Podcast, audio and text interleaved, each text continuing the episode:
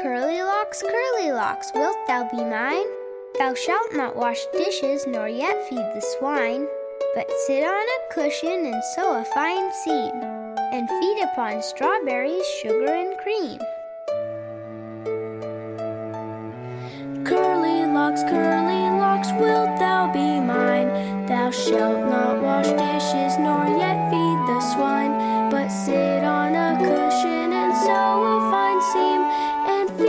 up on